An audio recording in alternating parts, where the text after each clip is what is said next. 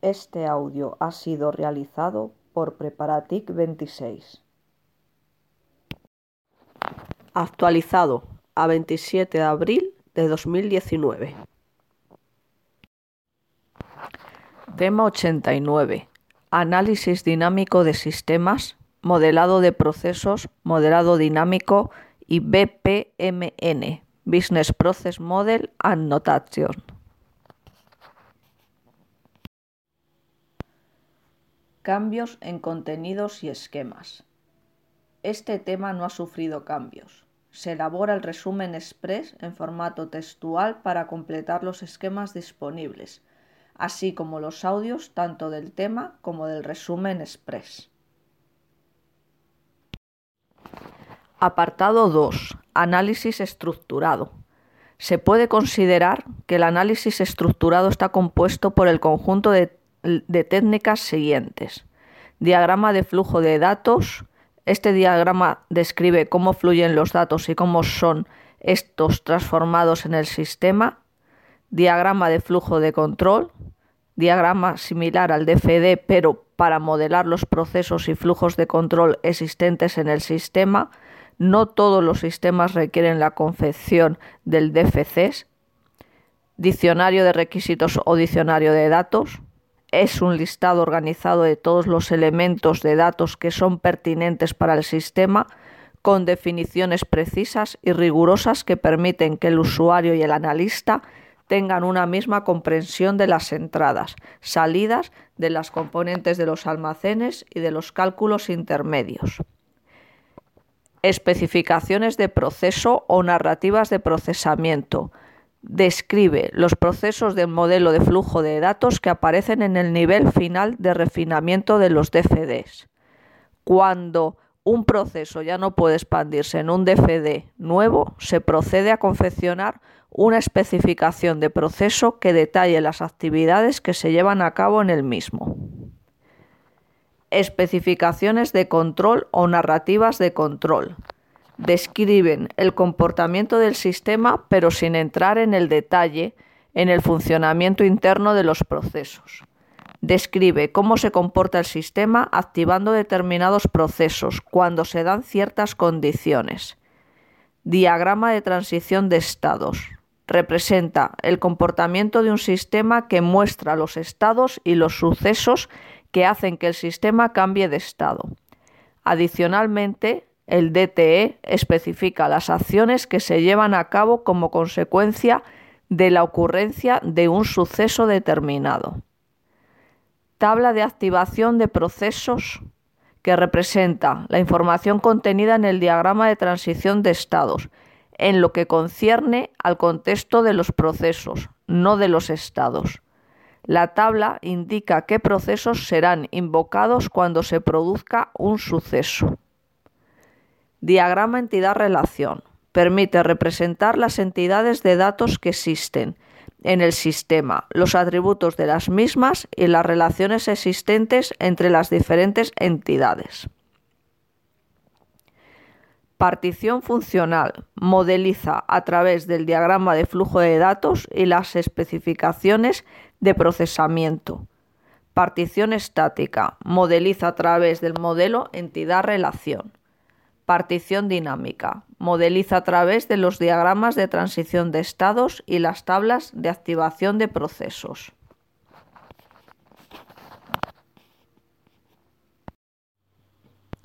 Análisis esencial. El análisis esencial constituye una de las primeras actividades del desarrollo de un proyecto y en ella se confecciona un conjunto de modelos del sistema que describen a éste desde la esencia del mismo, es decir, describen lo que el sistema hace o debe hacer, pero de forma independiente a cómo se va a hacer físicamente. Durante el análisis esencial se construyen los modelos esenciales del sistema, los cuales también se conocen por modelos lógicos o modelos conceptuales. En contraposición con el modelo esencial está el modelo de implantación, que también se conoce como modelo tecnológico o modelo físico. Este modelo muestra lo que el sistema hace y cómo lo hace, es decir, cómo se implanta físicamente. El modelo esencial está compuesto por dos partes bien diferenciadas.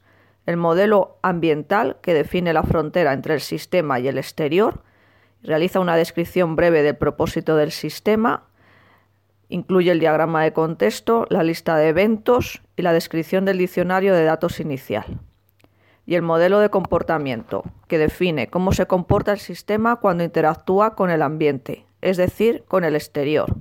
En él se debe describir qué hace el sistema, pero sin entrar en el detalle de cómo hacerlo.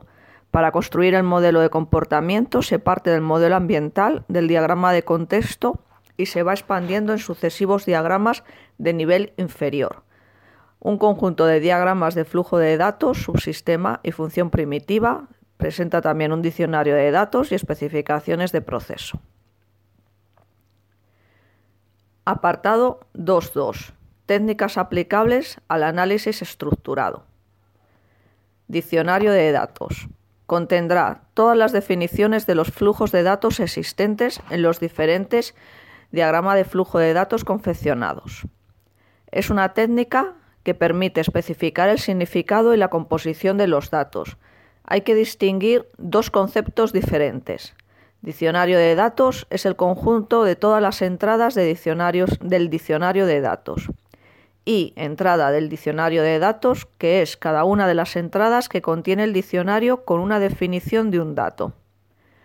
Características son los datos del diccionario se definen una sola vez, aun cuando se usen en varios sitios. Toda definición de un dato debe describir cómo se compone ese dato y el conjunto de valores que éste puede tomar. Un diccionario es útil cuando es la única fuente de información que se usa. Una de las notaciones que más se usa es la notación BNF. Los tipos de diccionario son diccionarios activos que fuerzan a los programadores a utilizar las definiciones del diccionario, estos diccionarios están conectados con el compilador para buscar la definición de los datos y si se modifica un dato, forzar a recompilar.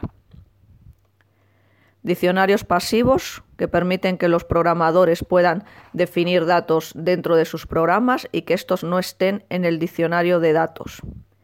Y diccionario de recursos de información, que son una ampliación del concepto de diccionario de datos. Los SDRI no, no solo incorporan los datos correspondientes al sistema que se está construyendo, sino que incorporan todos los detalles de toda la información que fluye en la organización.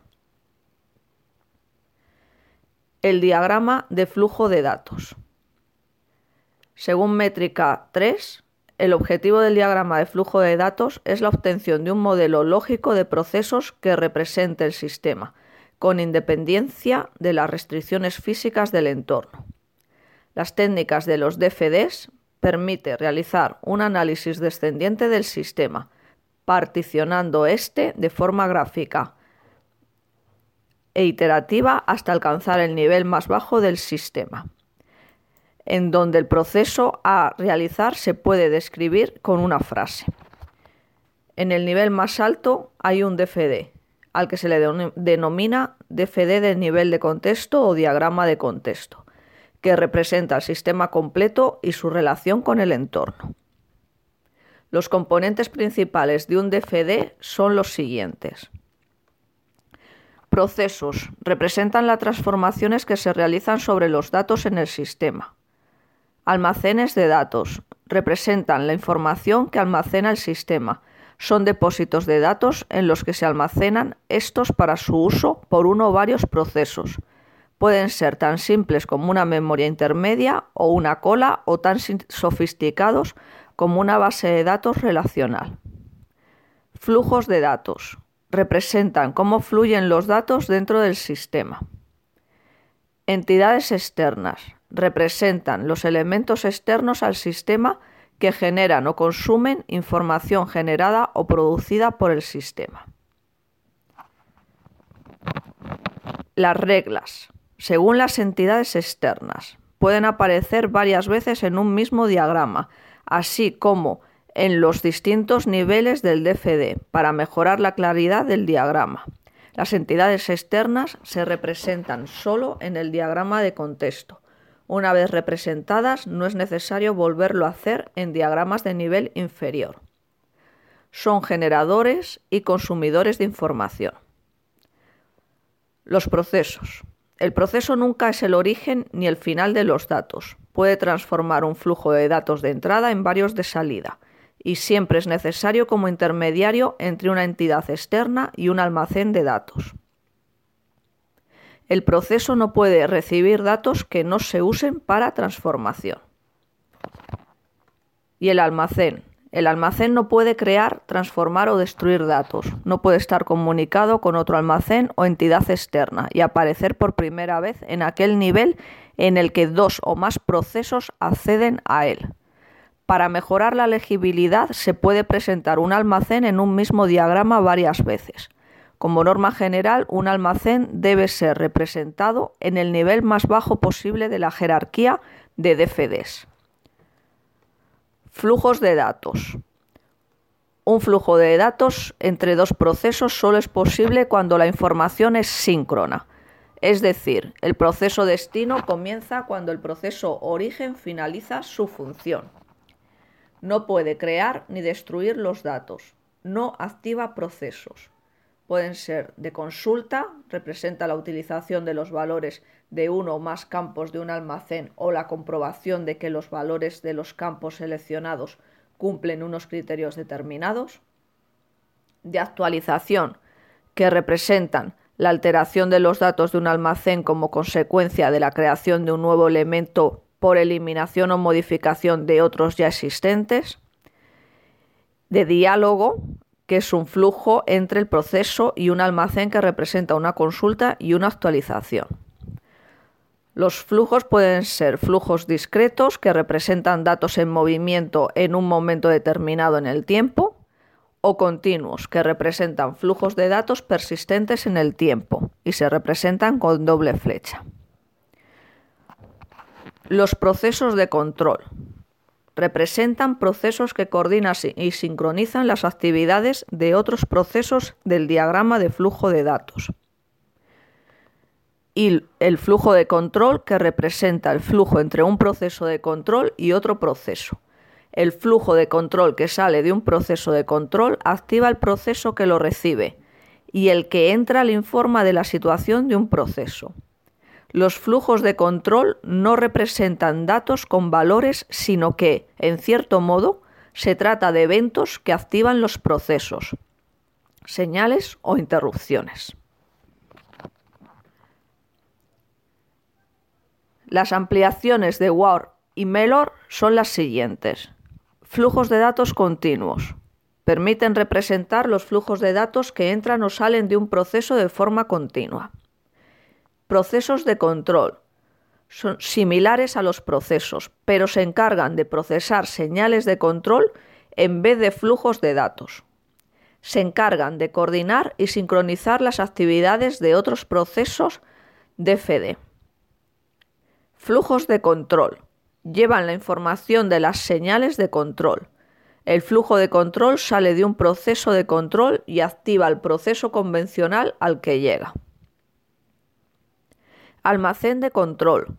Son similares a los almacenes, pero almacenan la información de control. Procesos múltiples. Permite representar varias instancias de un mismo proceso dentro del sistema. La subdivisión jerárquica del diagrama de flujo de datos es nivel 0, diagrama de contexto, nivel 1, diagrama de subsistemas, Nivel 2. Diagrama de funciones de subsistemas. Nivel 3. Diagrama de subfunciones de las funciones. Nivel 4. Diagrama de procesos. Prueba de corrección, que es la exactitud. Prueba de utilidad, para la comprensión, hacer el DFD elegible. Y prueba de cohesión, para obtener una versión mejorada del diagrama de flujo de datos. Las técnicas alternativas o complementarias al DFD son el SRD, Structure Requirements Definition, para la obtención de las entidades externas a partir de los DFD de usuario, complementario al DFD. El SASS, Structured Analysis and System Specification. El SSD, Structured System Design, que es una técnica de diseño relacionada con los DFDs. El método SSD es un método de diseño que permite obtener la estructura de un sistema software a partir de un DFD que describa su funcionamiento. El objetivo es obtener estructuras de diseño que faciliten el mantenimiento. El SADT, Structured Analysis and Design Technique, permite representar las actividades de un proceso, definir las dependencias y relaciones entre dichas actividades, los controles que determinan o limitan su ejecución, los mecanismos que los ponen en marcha, así como los datos que se utilizan, comparten o transforman en los procesos. El DFD resultado de una explosión. El, DFD es resultado de una explosión. Hay que comprobar que no falten flujos de datos de entrada o salida que acompañaban al proceso del nivel superior. No aparezcan algún flujo que no estuviese ya asociado al proceso de nivel superior. Todos los elementos del DFD resultante deben estar conectados directa o indirectamente con los flujos del proceso origen. La comprobación de que todos los flujos de datos que entran y salen de un proceso son los mismos, tanto en el nivel donde se define dicho proceso como en el nivel n más 1 donde se expande dicho proceso en un nuevo diagrama comprobación de que todos los flujos de datos usados en los diagramas se encuentran definidos en el diccionario de datos. comprobar el balanceo. Las comprobaciones para esto son comprobar que todos los flujos de entrada al diagrama de nivel n más 1 aparecen en el nivel n. Comprobar que todos los flujos de salida del diagrama del nivel n más 1 aparecen en el nivel n cada flujo de datos y cada almacén de datos deben estar definidos en el diccionario de datos. Cada término que aparece en la especificación de proceso debe existir en el diccionario de datos. Cada burbuja del DFD debe asociarse con un DFD de nivel inferior o con una especificación de proceso, pero no ambos. La comprobación con el modelo entidad-relación debe comprobar que todos los almacenes definidos en el modelo de procesos se corresponde con una parte del modelo de entidad-relación. Comprobar que todas las entidades del modelo entidad-relación son accedidas por un proceso primitivo.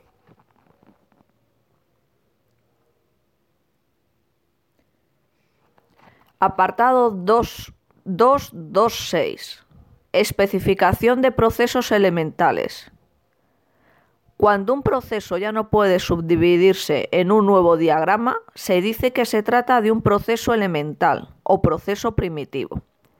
Es una técnica que define el procedimiento que realiza un proceso primitivo con la lógica de los procesos primitivos debe describir de una forma formal cómo se obtienen los flujos de datos de salida a partir de los de entrada, más quizás una información local del proceso, cómo se transforman los datos de entrada en los de salida. Las representaciones empleadas son lenguaje estructurado, narrativa tradicional, árboles de decisión, tablas de decisión, diagramas de acción y pre y post condiciones. Apartado 2227. Elaborar el DFD. Para ello, se elabora el DFD de contexto. Se expande la burbuja del DFD de contexto.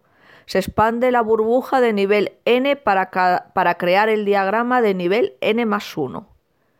Se elaboran las especificaciones de proceso para los procesos elementales. Apartado 223. Historia de la vida de las entidades. Describen la evolución de las entidades de datos del sistema en el tiempo. Hay dos visiones de los datos. El análisis estático de los datos, interrelaciones entre las entidades de datos del sistema, el análisis dinámico de los datos, que muestra el proceso de los flujos de datos, la historia de la vida de las entidades verifica la de los dos modelos anteriores y garantiza la coherencia entre las tres visiones del sistema. Los elementos son entidades de datos con el objeto sobre el que el sistema guarda información, es un rectángulo. Eventos, cualquier suceso que activa a un proceso que actualiza datos del sistema. Efectos, describen el resultado de la acción del evento sobre una entidad determinada. Nodo, agrupa un conjunto de eventos y cajas vacías. Ningún evento de los considerados afecta a la entidad. La historia de vida de las entidades se representa de forma jerárquica. La parte superior con la entidad cuyo ciclo se va a representar. Hay tres tipos de estructuras. Secuencial, con la sucesión temporal de eventos, se representa mediante un rectángulo. Selección. Diferentes eventos alternativos se representan mediante un círculo o sobre un rectángulo. Iteración. Se da la repetición de un evento que se representa mediante un asterisco sobre un rectángulo.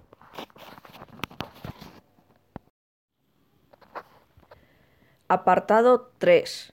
UML. Apartado 3.1. Estándares UML 2.0. Superestructura es la especificación que usamos todos los días. Se encuentran los diagramas que la mayoría de los desarrolladores conocen. Infraestructura, conceptos de bajo nivel. El metamodelo da soporte a la superestructura, entre otras. OCL, lenguaje de restricción de objetos, de utilidad para especificar conceptos ambiguos sobre los distintos elementos del diagrama. XMI o intercambio de diagramas. Permite compartir diagramas entre herramientas del modelado.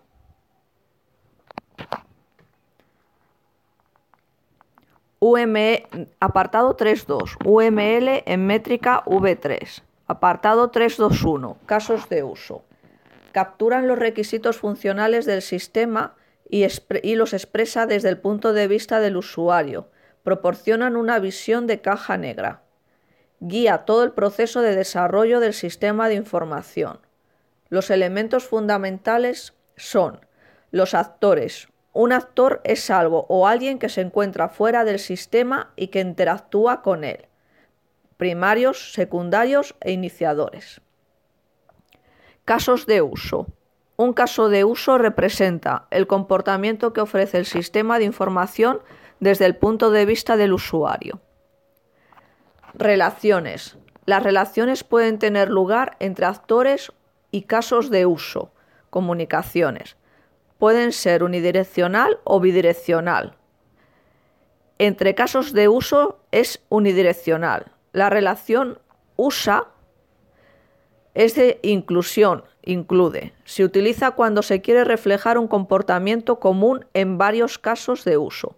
La relación extiende es de extensión se utiliza cuando se quiere reflejar un comportamiento opcional de un caso de uso.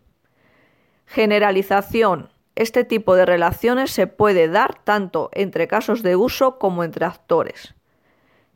Un caso de uso hereda el comportamiento y significado de otro. El contexto del sistema. System boundary es el cuadro que contiene las diferentes partes del sistema y los casos de uso que la forman. Los tipos de caso de uso pueden ser primario, el caso de uso representa una funcionalidad básica del sistema. Secundario, el caso de uso es un proceso menor o de rara ejecución. Opcional, el caso de uso puede no ser considerado. Esencial, un caso de uso cuya ejecución depende muy poco del estado de la tecnología o de los detalles de implementación.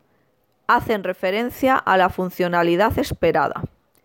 Implementación describe un proceso dependiente de la implementación y hacen referencia a detalles de la interfaz.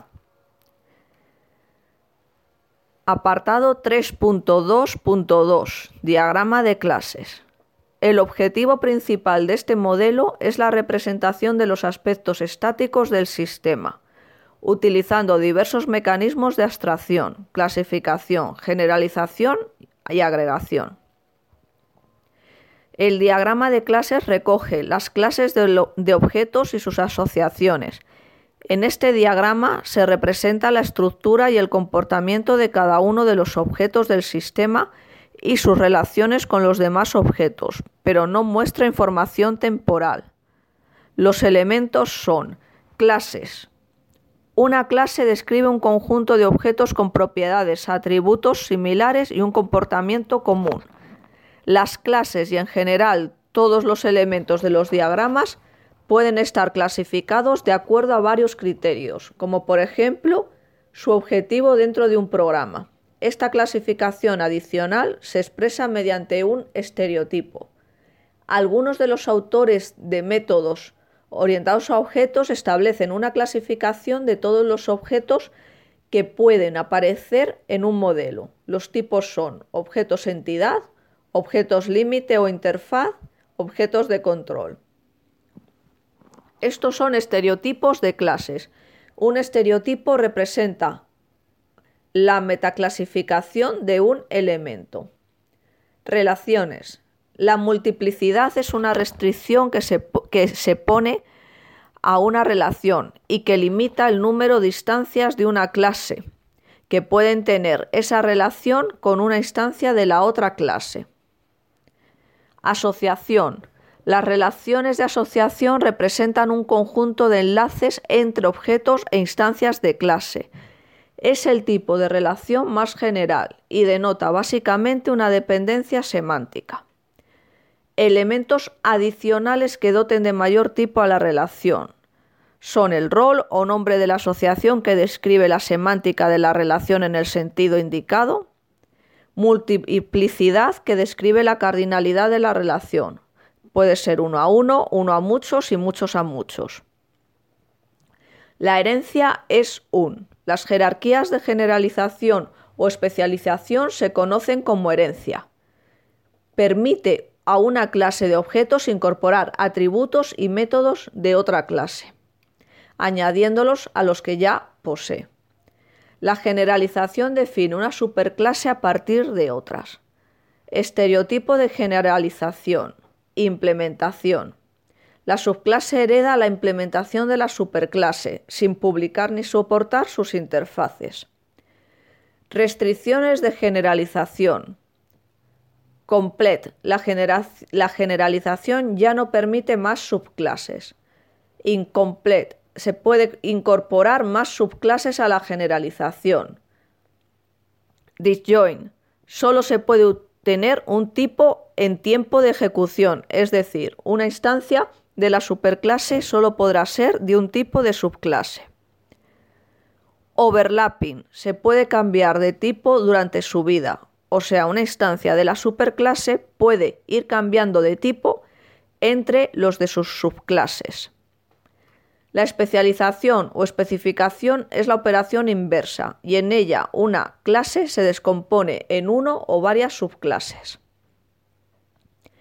La agregación son parte de. La agregación es un tipo de relación jerárquica entre un objeto que representa la totalidad de ese objeto y las partes que lo componen.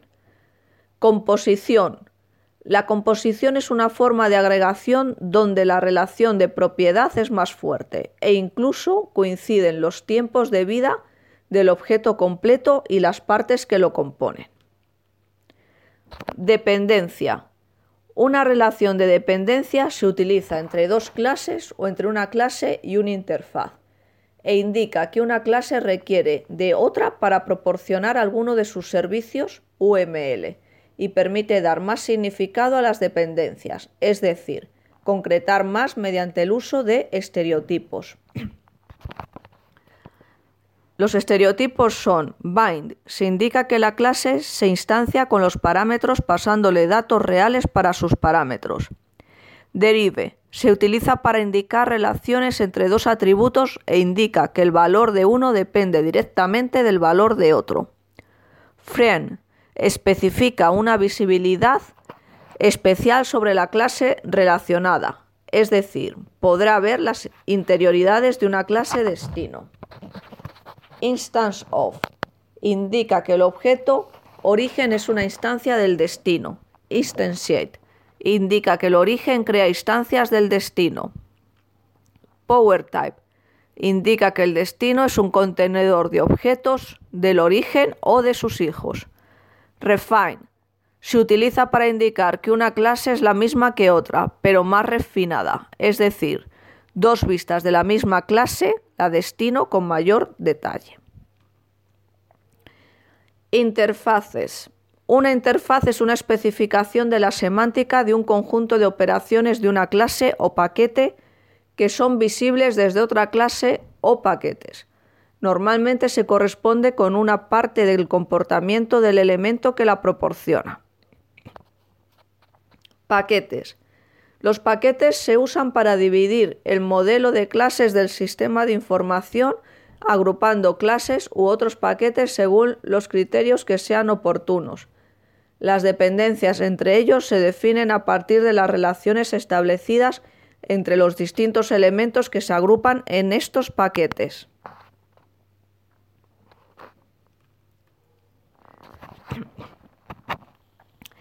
Apartado 3.2.3. Diagrama de objetos. Forma parte de la vista estática del sistema. En este diagrama se modelan las instancias de las clases del diagrama de clases. Muestra los objetos y sus relaciones, pero en un momento concreto del sistema. Estos diagramas contienen objetos y enlaces. En los diagramas de objetos también se puede incorporar clases para mostrar la clase de la que es representado un objeto. Apartado 3.2.4. Diagrama de estructura compuesta, UML2X. Muestra la estructura interna de una clase, con la visión de la estructura como una caja blanca, incluyendo sus puntos de interacción con otras partes del sistema, comunicación entre estructuras. Utilizaremos este tipo de diagramas cuando necesitemos mostrar una relación inusual entre elementos algo que no podamos representar en un diagrama de clases.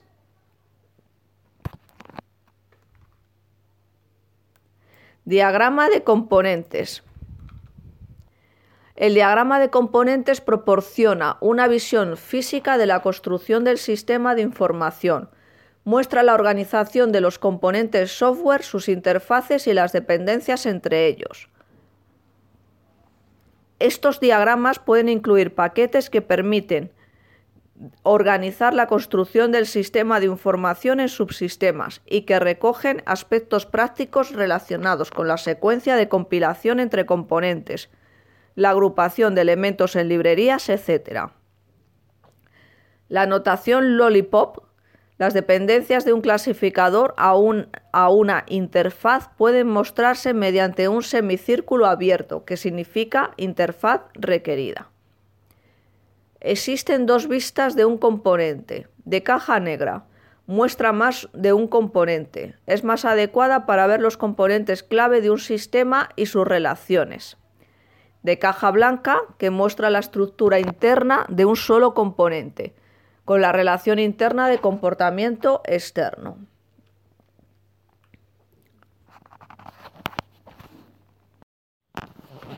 Apartado 3.2.6. Diagrama de despliegue o diagrama de distribución. El objetivo de estos diagramas es mostrar la disposición de las particiones físicas del sistema de información y la asignación de los componentes software a estas particiones, es decir, las relaciones físicas entre los componentes software y hardware en el sistema a entregar. Hay dos tipos de elementos. Nodos como partición física o funcional real, pero sin descender a detalles de infraestructura o dimensionamiento, como son los nodos hardware, los nodos software, y se les puede asignar un estereotipo a la comunicación indicando el protocolo. El estereotipo debe ser del del nivel más alto posible. Por ejemplo, Si dudamos entre poner como estereotipo TCP/IP y RMI, como regla general elegiremos el de más alto nivel, en este caso RMI. Conexiones. Representan las formas de comunicación entre nodos. Cada nodo se le asocia un subsistema de construcción que agrupa componentes software, permitiendo de este modo determinar la distribución de estos componentes. Por lo tanto, un diagrama de despliegue puede incluir, dependiendo del nivel de detalle, todos los elementos descritos en la técnica de diagrama de componentes. Además, los nodos y las conexiones propios de esta, técnica. Artefactos una pieza física de información que representa el software que se ubicará en los nodos. Se representa como un rectángulo. Si no tiene el icono documento en la esquina superior a la derecha, será necesario, estereotiparlo como artifact. En versiones de UML anteriores a la 2.0, los componentes se, podrían, se podían ubicar en los nodos. A partir de la versión 2.0, en los nodos se ubican artefactos y no componentes. Para no hacer muy confuso el diagrama de despliegue, la relación entre el artefacto y el componente se mantiene fuera del diagrama. Para relacionar artefactos y componentes se utiliza la relación de dependencia estereotipada con manifest. Un artefacto manifiesta, manifiesta revela un componente. Apartado 327. Diagrama de interacción. El objetivo de esta técnica es describir el comportamiento dinámico del sistema de información mediante el paso de mensajes entre los objetos del mismo. Además, representa un medio para verificar la coherencia del sistema mediante la validación con el modelo de clases. Los elementos que componen los diagramas de iteración son los objetos y los mensajes. Un objeto es una entidad que tiene un estado, un componente e identidad. Un mensaje es una comunicación entre dos objetos. El envío de un mensaje por parte de un objeto emisor a otro receptor puede provocar que se ejecute una operación, se produzca un evento o se cree o destruya un objeto. Existen dos tipos. El diagrama de secuencia. El diagrama de secuencia es un tipo de diagrama de iteración cuyo objetivo es describir el comportamiento dinámico del sistema de información, haciendo énfasis en la secuencia de los mensajes intercambiados por los objetos. Un diagrama de secuencia tiene dos dimensiones. El eje vertical representa el tiempo y el eje horizontal los diferentes objetos. El tiempo avanza desde la parte superior del diagrama hacia el inferior. Cada objeto tiene asociados una línea de vida y focos de control. La línea de vida indica el intervalo de tiempo durante el que existe ese objeto. La línea de vida de un objeto puede desplegarse en dos o más líneas para mostrar los diferentes flujos de mensajes que pueden intercambiar un objeto, dependiendo de alguna condición. Un foco de control o activación muestra el periodo de tiempo en el cual el objeto se encuentra ejecutando alguna operación, ya sea directamente o mediante un procedimiento concurrente. Se representan como un rectángulo delgado superpuesto a la línea de vida del objeto. Su largo dependerá de la duración de la acción. Un mensaje se representa como una flecha horizontal entre las líneas de vida de los objetos que intercambian el mensaje. Los mensajes pueden presentar también condiciones e iteraciones. Una condición se representa mediante una expresión booleana encerrada entre corchetes junto a un mensaje. Síncrono o llamada. El objeto que envía el mensaje queda bloqueado hasta que termina la llamada y recibe respuesta. Retorno. Respuesta a un mensaje previo. Asíncrono. El originario no espera respuesta y permanece activo pudiendo enviar mensajes. Una invariante de estado es una restricción ubicada en una línea de vida que debe ser verdadera en el tiempo de ejecución. Apartado 3272.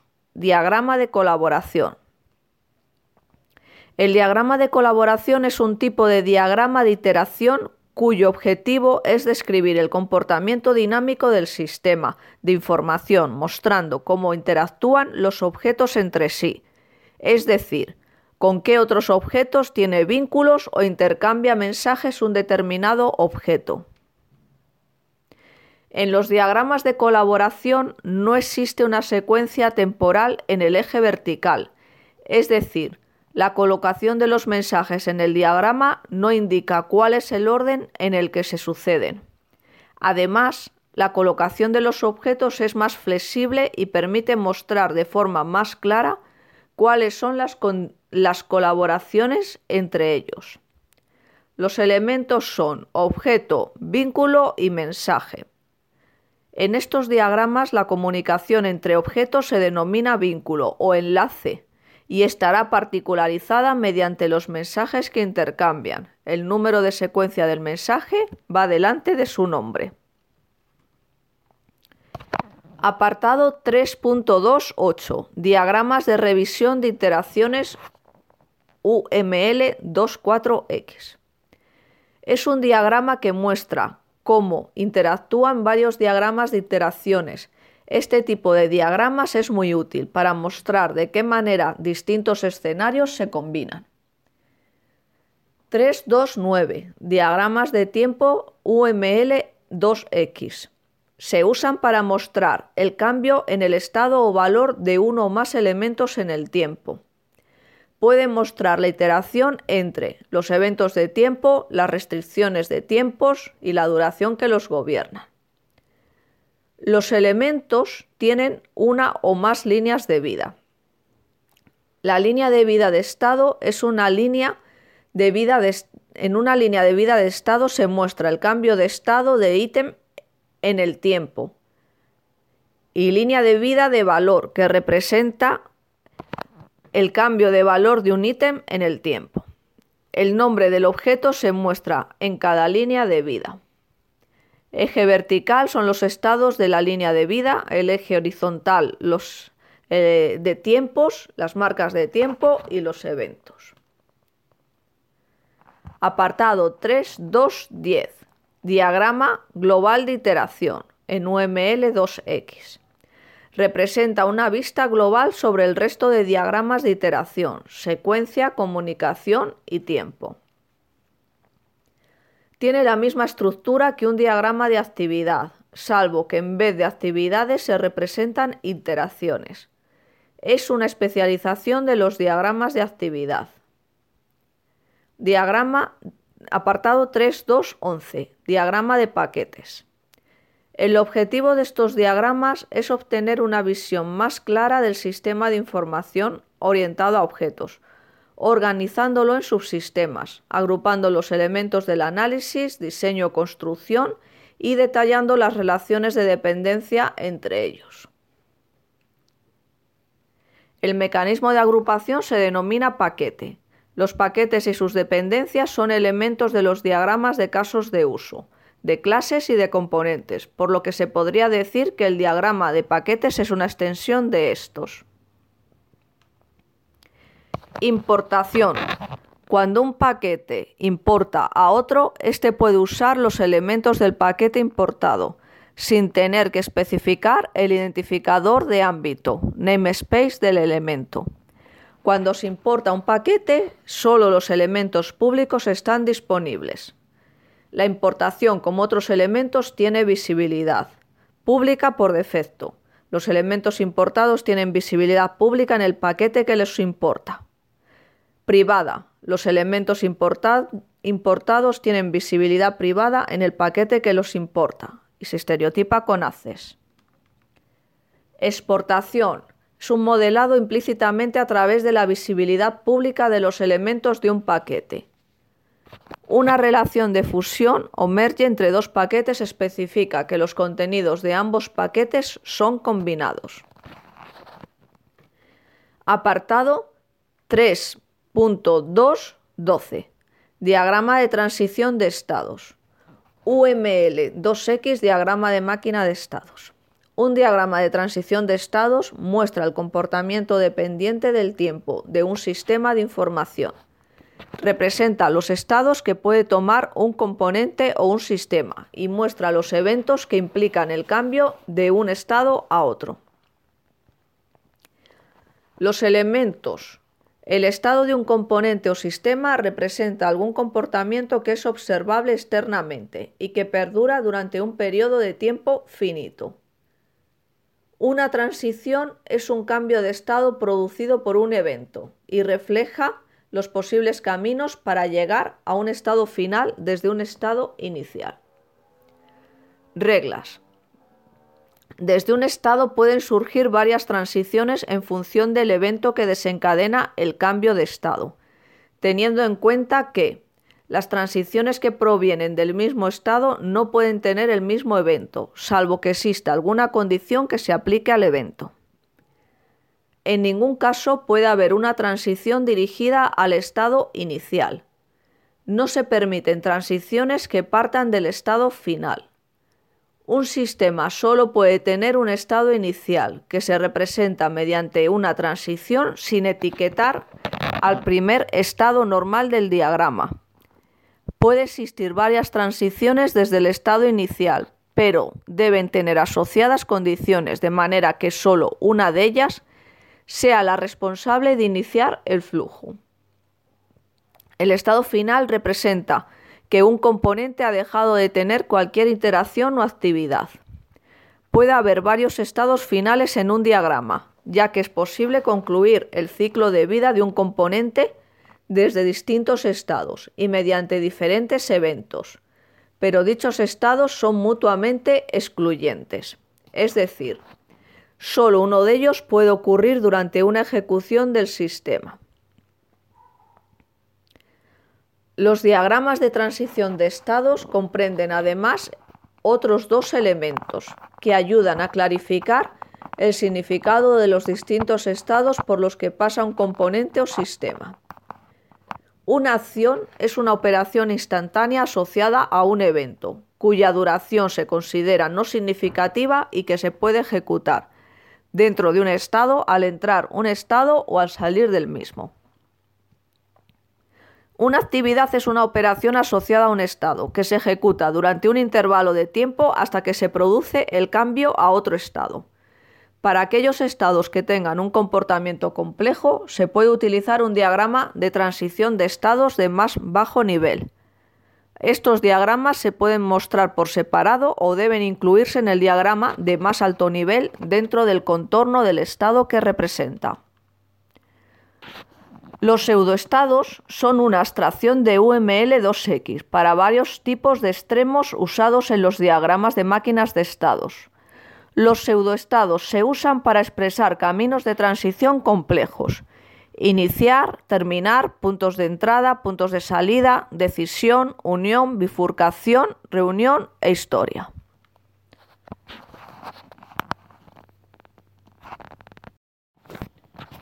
Apartado 3.2.13. Diagrama de actividad. El diagrama de actividades es una variante de los diagramas de estado, organizado con respecto a las acciones. Muestran un flujo de actividades, que son diagramas de flujos orientados a objetos, con nodos de acción, ejecución de una acción atómica, nodos de control, que gestiona el flujo de control dentro de una actividad, nodo objeto, que son nodos especiales que indican que las instancias de un clasificador especial están disponibles en un punto específico en la actividad.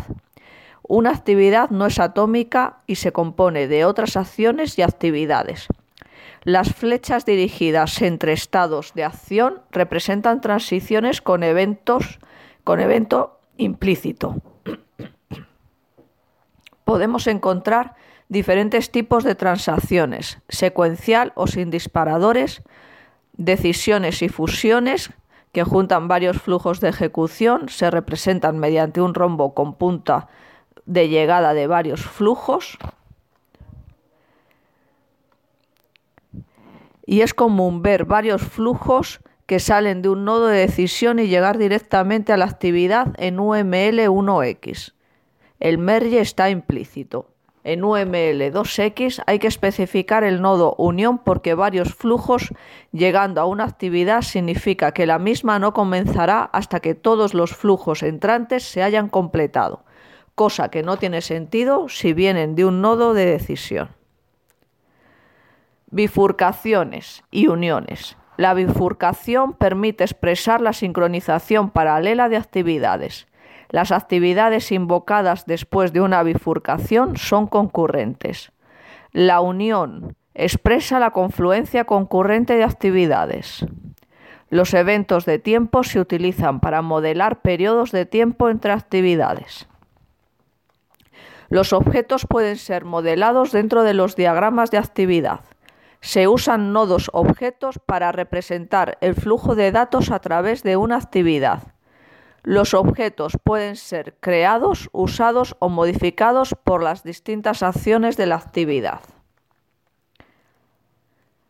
Las señales se utilizan como llamada síncrona. Representan iteraciones con participantes externos. Una señal recibida tiene el efecto de lanzar una acción dentro del diagrama de actividad. El nodo inicial. La manera más sencilla y común para comenzar una actividad es mediante un nodo inicial el nodo finalizador de actividad. Cuando se alcanza un nodo finalizador de actividad, todos los flujos de esa actividad son finalizados. Finalización de flujo. Se usa cuando no se quiere finalizar todas las acciones y flujos de una actividad, sino solo el flujo afectado. Calles. Permiten ver quiénes son los responsables de realizar las distintas actividades especifica qué parte de la organización es responsable de una actividad. Cada calle tiene un nombre único dentro del diagrama.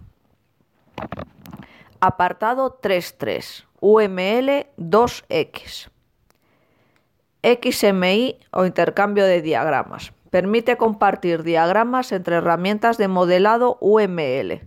Los tipos de diagrama UML son diagramas de estructura que proporcionan una visión estática del sistema, diagramas de comportamiento que proporcionan una visión dinámica del sistema y muestran un cambio progresivo. El modelo de vistas 4 más 1 de Philippe Cruchen. Vista lógica. Captura el vocabulario del ámbito del problema como un conjunto de clases y objetos. El énfasis está en mostrar cómo los objetos y las clases que componen un sistema implementan el comportamiento requerido del sistema. Vista de proceso.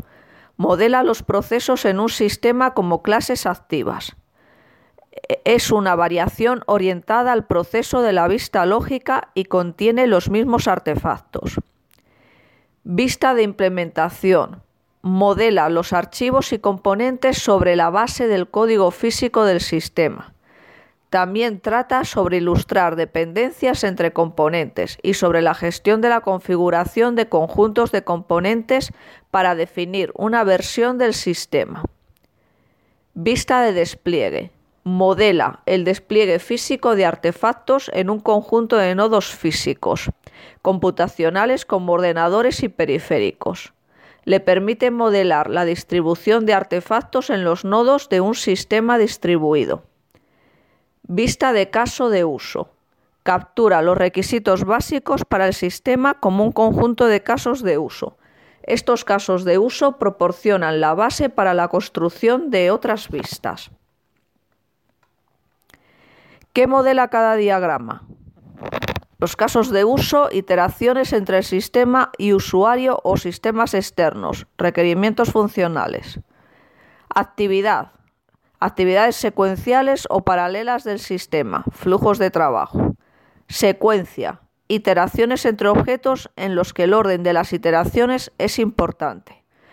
Comunicación, es semánticamente equivalente al diagrama de secuencia, llamado diagrama de colaboración en UML1X. Mientras que el diagrama de secuencia se organiza de acuerdo al tiempo, el diagrama de colaboración se organiza de acuerdo al espacio. Tiempos. Muestra el cambio en el estado o valor de uno o más elementos en el tiempo. Global de interacción, agrupación de los diagramas de secuencia, comunicación y tiempo. Clases, clases, interfaces y relaciones entre ellos. Objetos, instancias de las clases del diagrama de clases que son importantes para el sistema. La estructura compuesta muestra la estructura interna de una clase. Componentes, componentes importantes del sistema y los interfaces para interactuar con ellos. Paquetes, organización jerárquica de clases y componentes. Máquina de estados, estados de un objeto a lo largo de su ciclo de vida y los eventos que pueden cambiar ese estado. Despliegue, cómo se despliega el sistema en el mundo real, ubicación del software en el hardware. También se le conoce como diagrama de distribución. Perfil. Se utiliza para proveer un mecanismo de extensión al UML estándar. Está basado en la definición de estereotipos, restricciones y valores etiquetados personalizados. Un metamodelo es un modelo que define el lenguaje para expresar un modelo. Describe todos los conceptos que pueden usarse en el modelo. Cada elemento de un modelo es una instancia de una metaclase en el metamodelo. Los lenguajes del modelamiento como UML tienen en general una sintaxis gráfica que requiere otro tipo de descripción.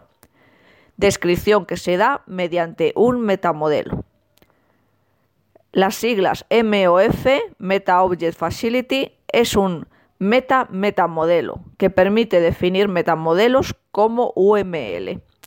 UML es un metamodelo que permite definir modelos. Es una instancia de Meta Object Facility. Apartado 3.4. Mecanismo de extensibilidad. Los perfiles UML son el mecanismo que proporciona el propio UML para extender su sintaxis y su semántica, para expresar los conceptos específicos de un determinado, de un determinado dominio de aplicación. Cuando modelamos un perfil, estamos trabajando con el metamodelo de UML. Un perfil se define en un paquete UML estereotipado profile que extiende a un metamodelo o a otro perfil. Los mecanismos para definir perfiles son un estereotipo permite indicar especificaciones del lenguaje al que se refiere el diagrama de UML. Por ejemplo, un paquete de estereotipo, subsistema o una clase persistente. Una restricción, constraints, identifica un comportamiento forzado de una clase o relación. Mediante la restricción se está forzando el comportamiento que debe tener el objeto al que se le aplica se puede representar el lenguaje natural en la gramática formal OCL, lenguaje de restricciones de objetos. OCL es un lenguaje para consultar y restringir los elementos de un modelo definido por OMG y es parte integrante de UML. Mediante una nota, un valor etiquetado extiende las propiedades de un bloque de construcción UML y añade nueva información en la especificación de ese elemento, por ejemplo, versión de un componente. Los valores etiquetados son las propiedades de los estereotipos. Es un metatributo adicional que se asocia a una metaclase del metamodelo extendido por un perfil.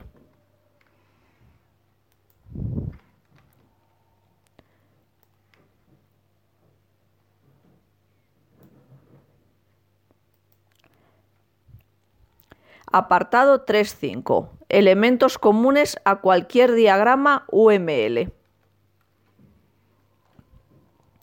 Las notas sirven para añadir cualquier tipo de comentario a un diagrama o a un elemento de un diagrama. Las dependencias entre dos elementos de un diagrama significa que un cambio en el elemento destino puede implicar un cambio en el elemento origen.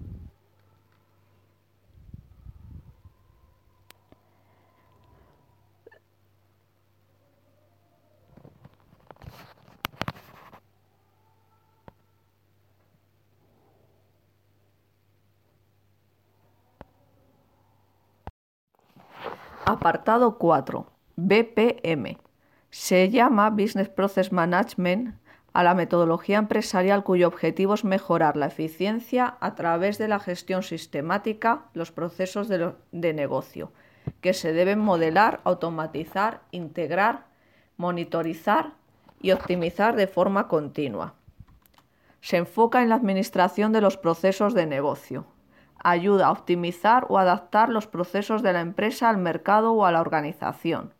Su objetivo es mejorar la eficiencia a través de la gestión sistemática de los procesos de negocio, soportando su ciclo completo, modelar, automatizar, integrar, ejecutar, monitorizar, optimizar.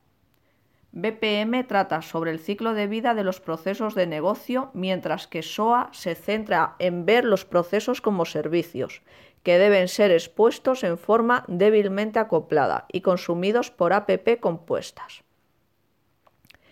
Un proceso de negocio no es más que un conjunto de tareas o actividades relacionadas lógicamente, que permiten crear valor, transformando una entrada en una salida, logrando así un resultado de negocio definido. BPM Suite une lo mejor del mundo del workflow tradicional con el ESB.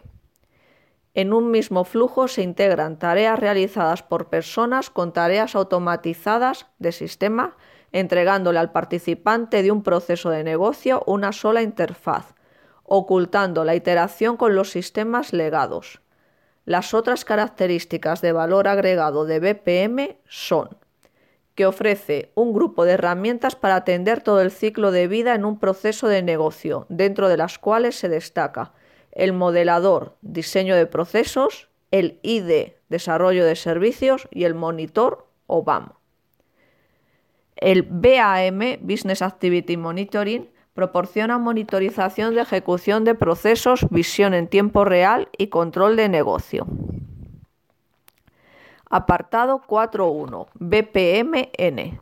Define una notación para la definición de procesos de negocio, lo que es una plataforma independiente con respecto a definiciones específicas.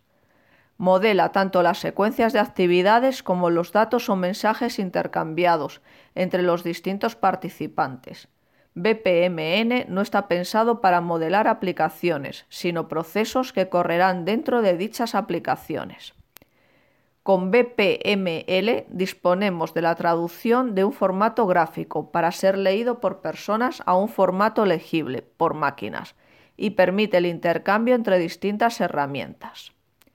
XPDL XML Process Definition Language las especificaciones XPDL y BPMN afrontan el mismo problema desde diferentes perspectivas. XPDL proporciona un formato de fichero XML para ser intercambiado entre aplicaciones. BPMN proporciona una notación gráfica para facilitar la comunicación humana entre usuarios.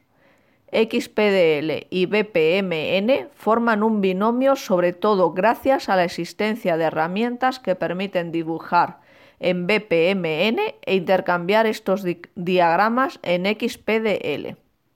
XPDL especifica un formato de diseño de los procesos, permite una representación gráfica de los procesos incluyendo coordenadas X e Y para cada nodo implementado XPDL en su representación de BPMN si es transportable a una herramienta a otra, ya que luego cada proveedor realiza su conversión de XPDL a BPEL según necesite. Apartado 4.3. Cadena de valor BPMN XPDL BPEL. El usuario genera un diagrama de notación BPMN del proceso que quiere construir se guardan los diagramas parciales como XPDL durante el desarrollo. En el caso de XPDL 2.0 esto es inmediato. Finalmente se traduce en ciertas partes a BPEL, básicamente en lo que a intercambio de datos se refiere, no a iteraciones humanas, donde BPEL no es adecuado, ya que necesita de módulos específicos que son diferentes en su implementación por los distintos fabricantes. Para eso está BPEL for People.